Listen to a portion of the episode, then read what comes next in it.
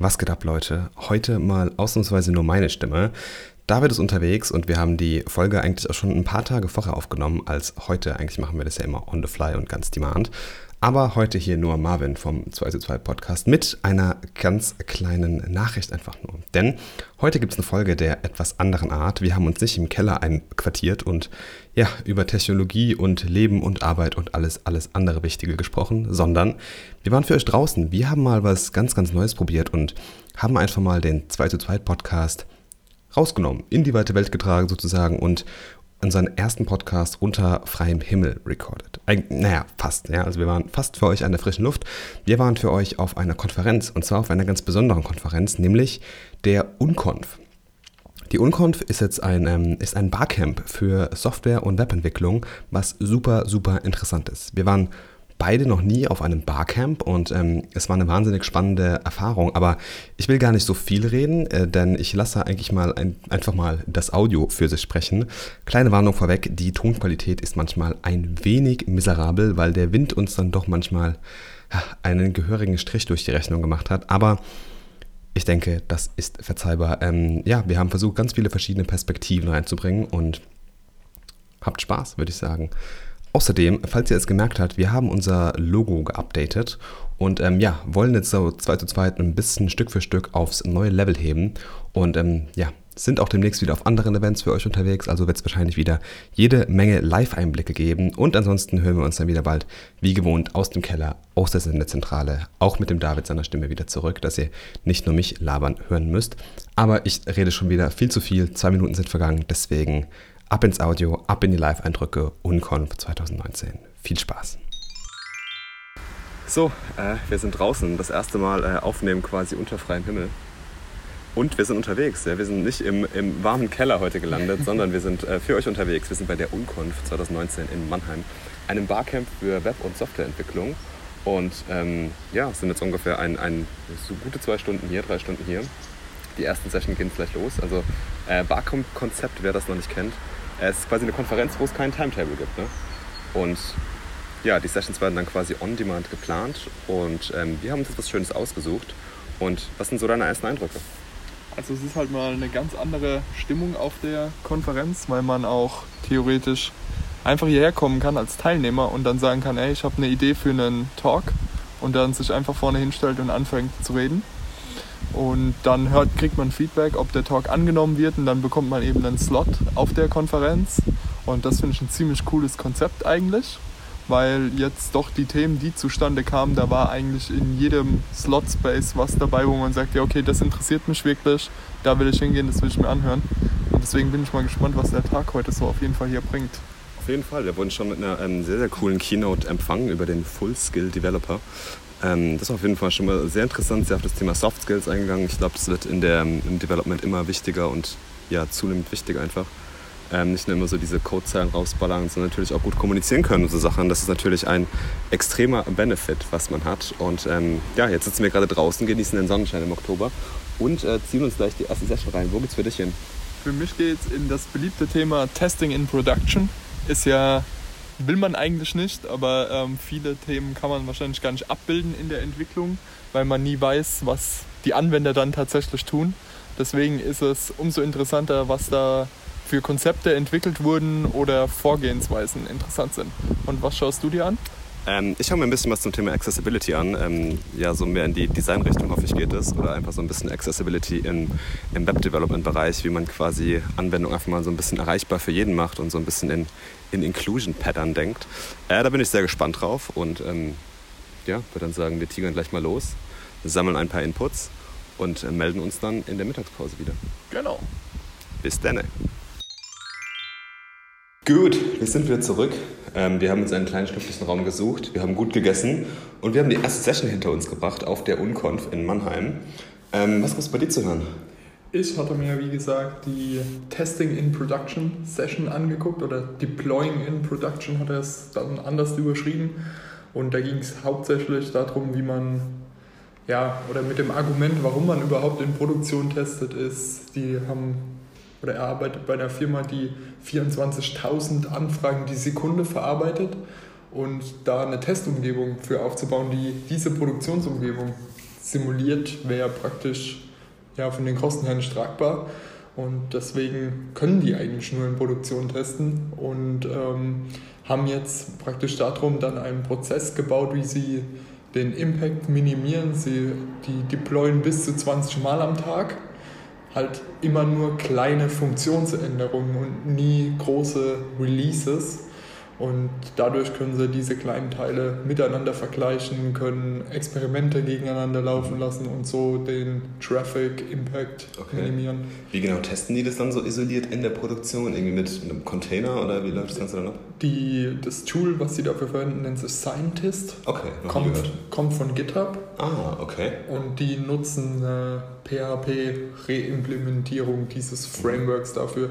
Und was das Teil macht, ist, es schreibt praktisch Wrapper um Code und leitet dann incoming Requests einmal an den Originalcode und einmal an den zu testenden Code und nur der Originalcode läuft tatsächlich produktiv und der andere läuft halt so nebenher mit und man kann dann vergleichen. Okay, das ist cool. Und das kann ich auf jedes verschiedene Tooling-System anwenden oder ist es mittlerweile ist es doch so ein bisschen begrenzt auf den Tech-Stack und auf den Tooling-Stack? Äh, ob das über den ihren Tech-Stack hinaus auch funktioniert, weiß ich nicht. Das Originalteil ist in Ruby implementiert mhm. und, das an, und er nutzt eine PHP-Implementierung davon. Es gibt bestimmt bestimmt auch Implementierungen in anderen Sprachen. Okay, cool. Aber darum ging es jetzt in dem Talk erstmal nicht. Nice. Irgendwas, was du für dich so besonders mitnehmen konntest oder wo du sagst, hey, das werde ich jetzt auch irgendwann irgendwie in meinen Projekten oder bei der Arbeit verwenden? Also den Ansatz finde ich auf jeden Fall interessant und da gucke ich mal, ob es da was gibt ähm, für meinen Bereich, sage mhm. ich mal, ob man da auch, weil wir auch oft das Problem haben, dass Test, dass wir uns, egal wie viele Testfälle wir uns ausdenken, die Anwender kommen dann doch nochmal auf ganz neue Ideen und man kennt vielleicht auch viele der Konstellationen, die man jetzt so in Produktion hat, gar nicht oder kann die auch gar nicht nachbilden.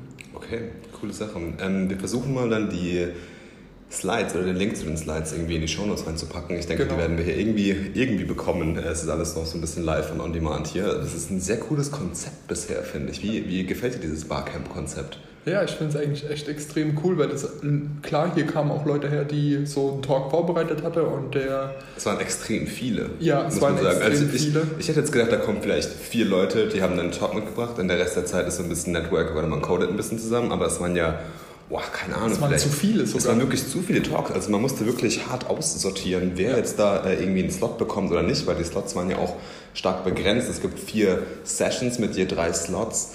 Und ähm, ja, es waren auf jeden Fall, ich glaube, knapp über 20 Talks oder Vorschläge für Talks und daher genau. musste man gut aussortieren. Ja, das, also das Konzept gefällt mir auf jeden Fall extrem gut. Und ähm, klar hängt es dann ein bisschen davon ab, wie dann die Qualität von den Speakern ist. Aber spätestens, wenn es dann zum QA-Teil kommt, ja. wird es dann halt auf jeden Fall nochmal spannend, weil hier auch einfach, ich sag mal, Audience Participation ja. super gefördert wird. Auf jeden Fall. Da wird super viel Wert drauf gelegt und das ist halt mal eine ganz andere Idee. Was ich momentan super spannend finde, ist, dass ähm, wir, wir sind ja quasi mit ganz unterschiedlichen, oder jeder ist ja mit unterschiedlichen Erwartungen hergekommen ja. und man weiß eigentlich gar nicht so genau, was kommt heute auf einen zu und es ist nicht gerade mal nur eine Konferenz, die nur über React Frontend Development zum Beispiel geht, sondern ja. es ist ja wahnsinnig viel, was hier drin steckt. Ja. Und ich glaube, das ist einfach ein geiles Ding, weil man einfach hundertprozentig irgendwas Neues kennenlernt. Mhm. Ja? Ähm, und das finde ich jetzt schon eine sehr, sehr geile Sache. Ja, auf jeden Fall. Und du warst bei dem Thema Accessibility. Genau, ich habe mich mit dem Thema Accessibility beschäftigt. Das ist schon so ein, ich bin ja eher, sage ich mal so, auf, dem, auf, dem, auf der Frontend-Developer-Schiene, muss auch unbedingt wieder mehr entwickeln, habe ich gemerkt. Aber konnte gut mitreden. Ja. Ich habe mich nicht überfrachtet oder überfordert gefühlt. Das war sehr wichtig. Und das ist ein sehr, sehr, sehr wichtiges Thema, finde ich. Ähm, Accessibility. Man sagt ja immer, mit Accessibility ist irgendwie Barrierefreiheit gemeint. Aber das ist so ein ganz komisches Wort, sondern ja. die, ähm, die Seite sollte einfach, sage ich mal, nutzbar sein. Also es hat eine ganz, ganz starke Verknüpfung mit Usability mittlerweile und äh, mit Inclusion. Und es hat auch nicht nur irgendwas mit Behinderungen zu tun, sondern zum Beispiel, wenn man eine Webseite öffnet, wird dann aber aufgefordert, die App lieber runterzuladen und man muss erstmal noch 15 Cookies-Policies zustimmen, dann ist die Seite nicht accessible. Oder ja, ja. wenn man sich irgendwie ein Video auf der Webseite anschauen will und das verschlingt mein komplettes Datenvolumen irgendwie in Deutschland, dann ist die Seite auch nicht accessible. Ja? ja. Oder das irgendwie ähm, Responsibility hat ja auch viel mit Accessibility zu tun. Ja? Und ähm, das waren sehr, sehr, sehr tolle Insights, ähm, wahnsinniges Fachwissen. Also man hat schon gemerkt, dass der der Jens, der den Vortrag gemacht hat, ähm, sehr, sehr viel über dieses ganze Thema weiß, dass es ihm eine Herzensangelegenheit ist und dass er das auch schon wahnsinnig lange macht. Ja. Und er hat unfassbar viel Erfahrung. Ja. Ihr wart ja auch die Streber, die bequem mal eine Viertelstunde überzogen haben. ja, und wir waren traurigerweise nur bei 50 Prozent der Slides ungefähr. ähm, also da wird auch noch auf jeden Fall ein Wissensfeuerwerk ähm, in die, in die, ins Twitterverse äh, geschossen und wir werden dann versuchen, die Slides hier auch zu verlinken. Ja. Wahnsinnig spannender Talk, ich konnte extrem viel für mich mitnehmen. Ähm, Gerade so in dem Bereich Accessibility, dass man halt nicht jedes super fancy Feature einsetzen soll und dass man unbedingt weniger Diffs und Spans verwenden muss. Ja, ja. Ähm, weil das ja einfach äh, die Webseite nicht strukturiert nicht wirklich. Also man muss, sollte wirklich semantischen Code verwenden, um halt wirklich zu sagen, hey, hier hast du eine Überschrift, hier hast du eine Tabelle, hier hast du eine List hier hast du einen Anchor Tag, weil in HTML gibt es für alles irgendwie ein Fallback und HTML funktioniert einfach in jedem Browser. Genau, und man sollte halt auch diese Grobstrukturen verwenden wie Navigation, das Tag einfach und da drin dann genau. seinen Content aufbereiten. Genau, nicht irgendwie dann die, die, Navigation halt irgendwie mit 1000 Diffs und Class Navbar genau. und sowas genau. zu machen oder auch, dass Icons mit dem I-Tag verwendet werden, das eigentlich für Italic steht. Ja, ja. Ähm, also das ist auch eine krasse Sache und ich musste halt echt oft selbst an mich denken und so, hey, ähm, ich muss ein paar Sachen überdenken, wie sie so machen und werde auf jeden Fall ein paar Webseiten anpassen. Ja, ja sehr cool, sehr cool. Ich glaube, wir sind beide extrem gespannt auf den Rest vom Tag. Auf jeden Fall. In 15 Minuten geht es weiter. Was steht bei dir an? Bei mir steht Web-Performance-Optimierung dran. Immer ein Thema. Immer ich ein mein, Thema, was den David interessiert. Ja, und ich denke, da das ist auch einfach so ein Thema, da kann man immer überall irgendwas mitnehmen. Auf jeden Fall. Weil da gibt es einfach so viel dazu und man kann das gar nicht alles lesen. Deswegen bin ich extrem gespannt, was ich da nochmal an neuen Punkten mitnehmen kann und vielleicht meine Webseite auf über 100% pushen kann bei Lighthouse. Nice, äh, sehr cool. Für mich geht es jetzt gleich in 15 Minuten, nachdem wir noch verdaut haben von dem guten Essen, äh, in eine Diskussion oder ein Thema zum Schlagwort Sustainability in Software Development. Ähm, darunter kann ich mir jetzt noch nicht wirklich viel vorstellen, ob es da irgendwie um Sustainable Server Architekturen geht oder irgendwie sowas oder irgendwie Tools für Developer oder dass man selber Tools für, sage ich mal, einen Sustainable Lifestyle entwickelt. Ähm, interessant mhm. vielleicht auch für den Klimaton. Vielleicht kann ich da ein paar Eindrücke gewinnen. Ja, auf jeden Und Fall. Ähm, ja, dann wird es auf jeden Fall, glaube ich, eine sehr, sehr spannende Sache. Und zu dem Thema ähm, hatten wir ja schon so einen kleinen Snack in der aktuellen T3N-Ausgabe. Stimmt, ja. Da haben die ja schon drüber geredet, praktisch, was ja, ich sag mal, Bildminimierung hat nicht nur einen Performance-Gewinn, sondern dadurch, dass weniger Serverleistung zur Übertragung gebraucht wird, gibt es auch weniger CO2-Ausstoß. Und das war auch so, da war ich das erste Mal so, ja wow, ich habe mir noch nie darüber ja. Gedanken gemacht, wie viel CO2 praktisch durch meine Webseite entsteht. Ich habe da letztens einen interessanten Blogpost gelesen, der sich mit dem Thema ähm, Weboptimierung für Nachhaltigkeit oder Weboptimierung für, sage ich mal, Klimaschutz ähm, beschäftigt. Mhm. Äh, den kann ich versuchen, mal in die Show zu packen, wenn ich ihn finde. Es war ein wahnsinnig interessanter Blogpost, der auch genauso Sachen anspricht. Dass man zum Beispiel, dass wirklich auch eine Website-Performance, auch wenn man es irgendwie nicht wahrhaben will im, im, im ersten Moment, wirklich auch, sage ich mal, zum, zum Klimaschutz beiträgt. Ja. Wie du gesagt hast, diese ganzen Serverfarmen auch einen wahnsinnig hohen Energieverbrauch haben und es natürlich auch irgendwo einen Impact haben wird. Genau. Also ihr hört schon, wir haben viele Ideen, wir sind motiviert, mehr zu machen in allen möglichen Bereichen. Und man nimmt hier auf jeden Fall viele Eindrücke mit ja. und vielleicht halt einfach dieses über den Tellerrand mal wieder Definitiv. schauen. Ähm, selbst wenn es eine spezielle Konferenz ist mit dem Thema Webentwicklung, erstmal an der ersten Stelle, sind die Themen trotzdem viel, viel breiter ja. angelegt. Und also das ist von halt Frontend bis Backend über DevOps. Ähm, ist alles Mögliche dabei. Es ja. gibt auch manche Themen, die sich einfach nur mit Organisation und Projektmanagement beschäftigen. Also die Session-Findungsphase war sehr interessant. Ähm, hätte ich nie gedacht, dass da so ein riesen Input kommt und ich bin gespannt, was der Rest bringen wird. Wir ziehen uns zurück, entspannen noch eine Viertelstunde und dann ähm, ja, kommen wir mit geballtem Wissen in der Pause wieder und geben einen kurzen Snack dazu. Genau. So, wir sitzen wieder da. Äh, Unconf Part 3. Nach der ersten Session gab es eine Mittagspause. Genau. Dann haben wir uns ein bisschen hingesetzt und geredet. Und dann gab es nochmal zwei Sessions, äh, auf der wir eine zusammen besucht haben. Und ähm, ja, was hast du dir dann nach unserer Mittagspause, unserem kleinen Talk angehört? Ich habe mir zuerst Web Performance angehört, anhand eines Beispiels Und zwar hatte er einen Oxygen Shop gebaut. Also Oxygen ist die Software jetzt, der verkauft keinen Sauerstoff, sondern ähm, ist die Software dahinter. Und hat mal gezeigt, ähm, anhand von verschiedenen Schritten, wie er dann die Performance in Lighthouse verbessert hat. Also sein Haupt-Measuring-Tool für die Web-Performance war äh, Google Lighthouse, was man im Chrome Browser über die Developer Console auch aufrufen kann und hat da halt ähm, gezeigt, wie man Bilder optimiert, wie man ähm, am besten HTML-Seiten komprimiert und ähm, verschiedene Sachen organisiert, wie man auch mit äh, Google Fonts umgehen sollte. Also hat er super viele kleine Details einfach genannt. Mhm die er so als Low-Hanging Fruits praktisch bezeichnet hat. Vieles davon ähm, kannte man auch schon so oder hat es zumindest mal gehört. Aber es war auch, ähm, man nimmt da halt, wie gesagt, wir hatten es glaube ich kurz am Ende von Part 2 ja. sozusagen darüber, dass man immer einfach da noch neue Sachen mitnehmen kann und das war da auch wieder der Fall. Okay, cool. Also irgendwas, irgendwas Neues gelernt noch, wo du sagst, okay, das kann ich jetzt noch in meine Webseite einbauen oder oh, das ist, war mir jetzt noch gar nicht so auf dem Schirm? Ja, also das Hauptding war für mich vor allen Dingen die Bildoptimisierung. Ähm, weil da habe ich in meiner Webseite komplett auf Bilder verzichtet, bis auf mein Logo und habe mir dementsprechend nicht so viel Gedanken darüber gemacht. Aber er, ähm, was er praktisch gezeigt hat, ist, ist wie man ein, ein Bild unglaublich viele verschiedene Versionen einhängt und auch zum Beispiel, ich kannte, dass man optimiert aufgrund der ähm, Gerätgröße, dass man auf Handys kleinere Bilder liefert als auf ah, ähm, ah, okay, Desktops. Ja. Ähm, aber er hat auch darüber geredet, wie man zum Beispiel erstmal eine 360p-Variante von dem Bild ausliefert und dann langsam auf 1080p und 4K hochgeht und praktisch Das ist ja interessant, also dass man das quasi dynamisch macht dann, ne? Genau, Progressive Enhancement von den Bildern. Und das fand ich äh, eine ziemlich interessante Technik, die er da gezeigt hat. Nice, sehr cool, super interessant. Also hat es auf jeden Fall gelohnt für dich. Ja.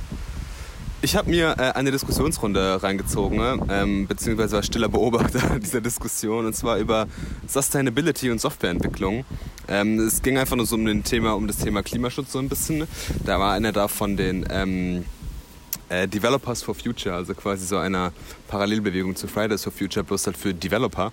Ähm, und da kann man einen relativ großen Impact haben. Zum Beispiel ähm, wusste ich ja gar nicht, dass zum Beispiel 80 Prozent unseres Internetverbrauchs ja nur Videostreaming sind.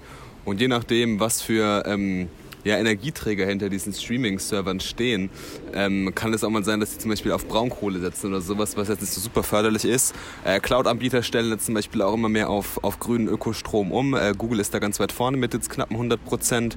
Die anderen ziehen gerade alle nach.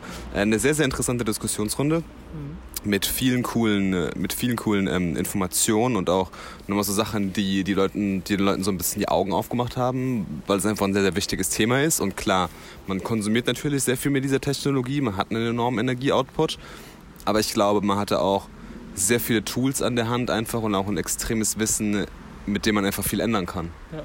Habt ihr da auch ähm, ja, Tipps und Hinweise bekommen, wie man seinen eigenen Impact als Developer reduziert oder ging es mehr darum, Bewusstsein dazu zu schaffen, was, ich sag mal jetzt, wie du es gesagt hast, mit den Videos, mit dem Konsumverhalten, was dahinter steckt? Ja, es war eher, sage ich mal, ähm, so ein übergreifender Bra Branchentalk, anstatt sich wirklich jetzt auf die einzelnen äh, Developer-Skills oder sowas zu, ja, zu fokussieren. Ja, das stimmt. Okay.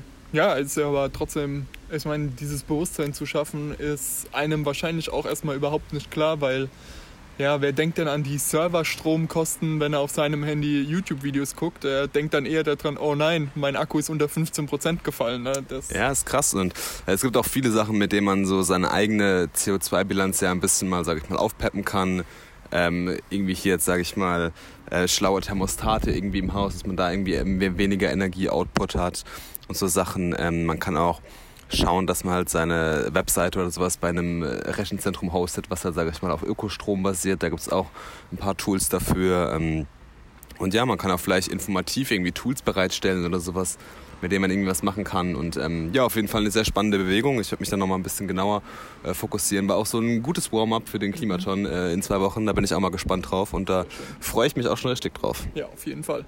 Und dann haben wir noch eine Session gemeinsam besucht. Genau, eben haben wir noch eine Session gemeinsam gesucht, nämlich über äh, Teammanagement in Software Development Teams und Remote Work. Genau, super spannendes Thema, ja generell einfach.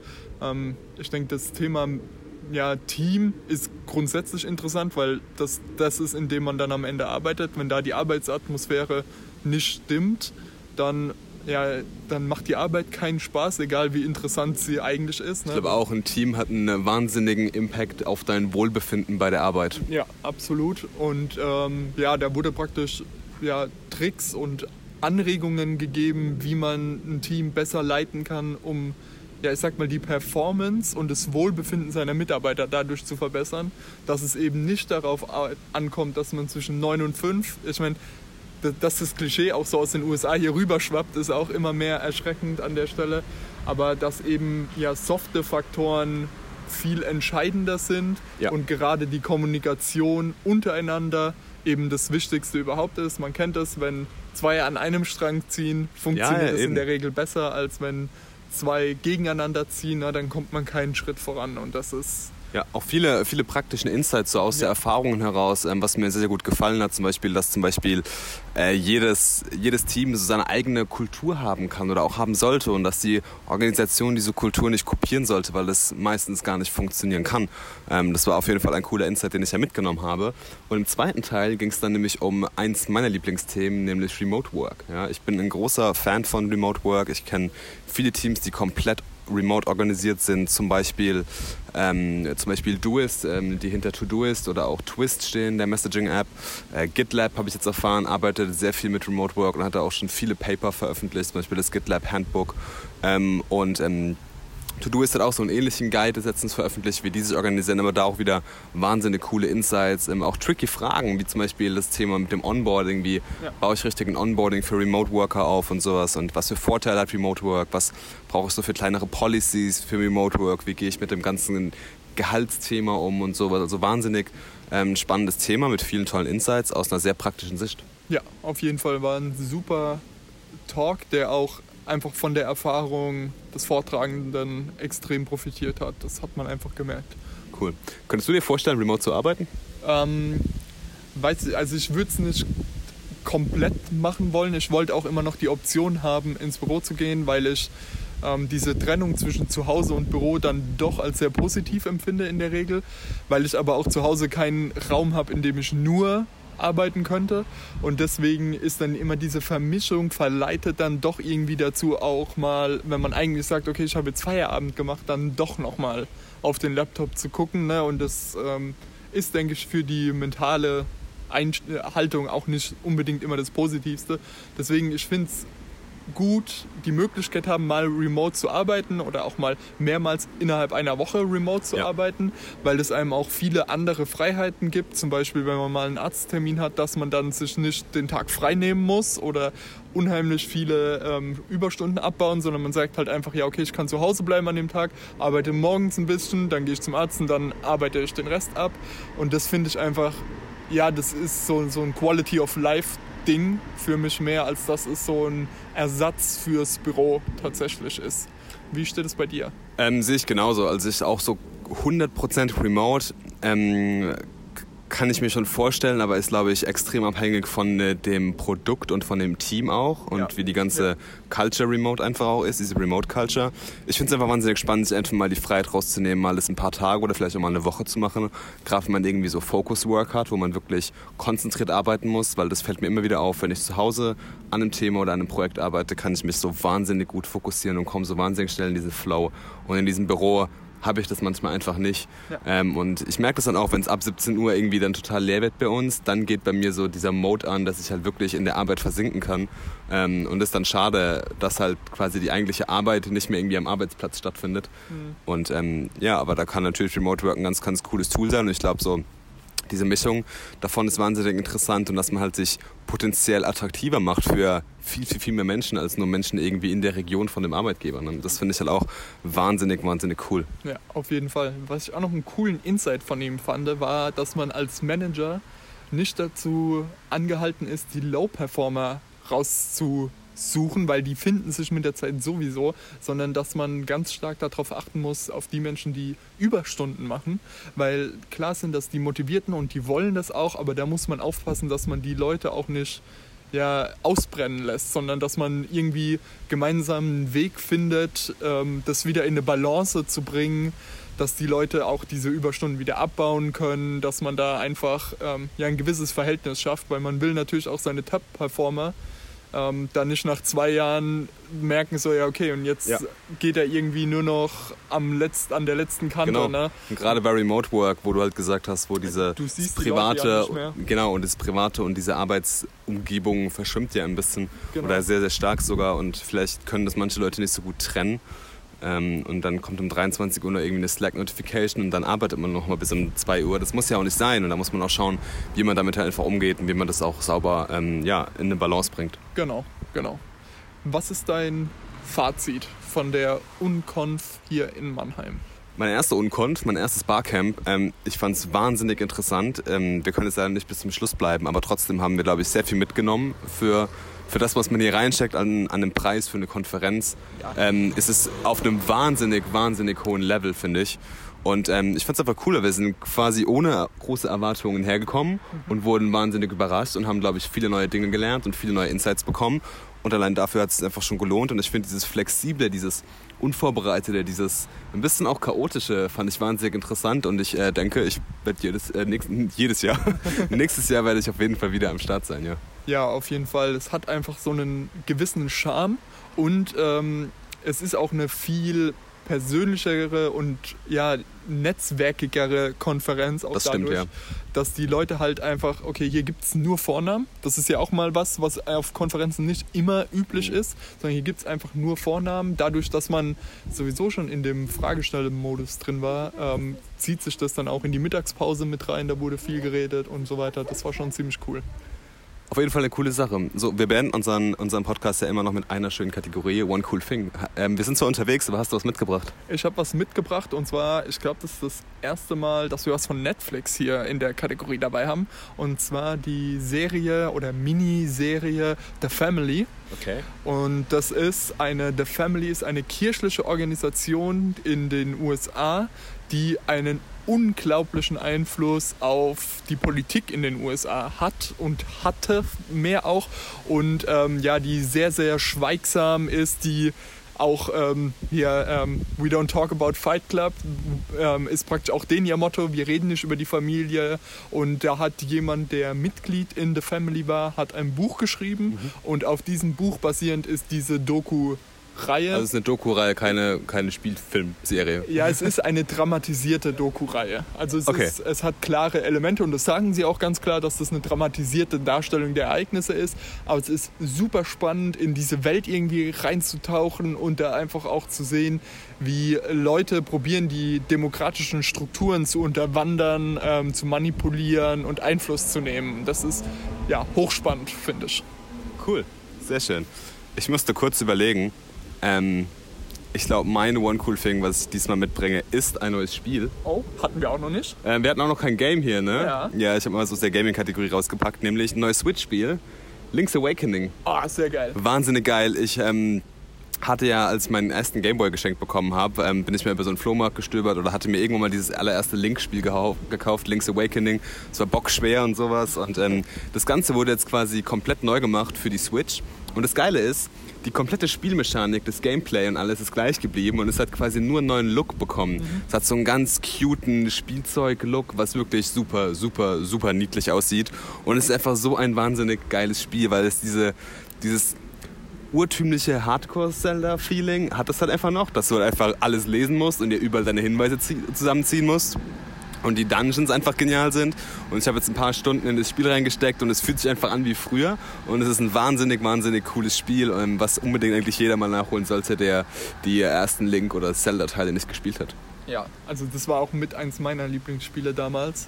Es war echt super genial und da, ich weiß auch noch, das war so ein Spiel, wo so auch in der Nachbarschaft so rumging, weil irgendjemand hat wieder einen Schritt gehabt ja, und ja, genau. kein anderer und genau. dann ging es da wieder ja. so hin. Ja, halt genau. Super geil. Ja, das ist, äh, das ist auf jeden Fall genau noch so, das kann ich dir versichern. Und es war wirklich cool, weil es einfach diese Core-Game-Mechanik und die Bewegungen und Steuerungen alles, auch die kleinen äh, Bugs oder sowas, ist immer noch genau dasselbe und ähm, ja, nur die Optik ist eigentlich anders. Ja, sehr schön, sehr schön. Gut, wunderbar. Äh, die Wolken haben sich wieder zugezogen, die Sonne hat sich verabschiedet. Wir verabschieden uns auch ähm, und sagen äh, Danke Unkont für diesen äh, tollen Tag, für diesen sehr informativen Tag.